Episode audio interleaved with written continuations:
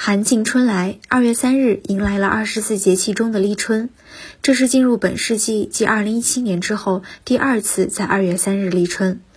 天文专家指出，本世纪一百年中的所有立春，不是在二月三日，就是在二月四日，其中出现在三日的共有三十九次，出现在四日的共有六十一次。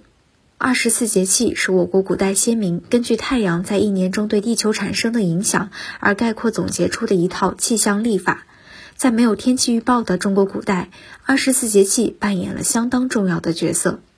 中国天文学会会员、天津市天文科普专家林苑介绍，二十四节气是把黄道分为二十四段，太阳在黄道上视运动每转十五度，定为一个节气。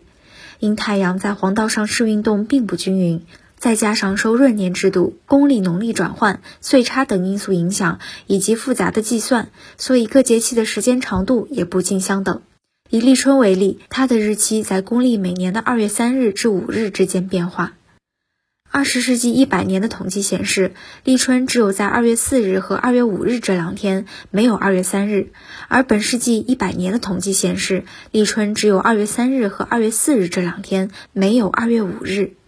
其中，立春出现在二月四日共有六十一次，出现在二月三日共有三十九次。综合这两百年的情况来看，二月四日立春是出现最多的。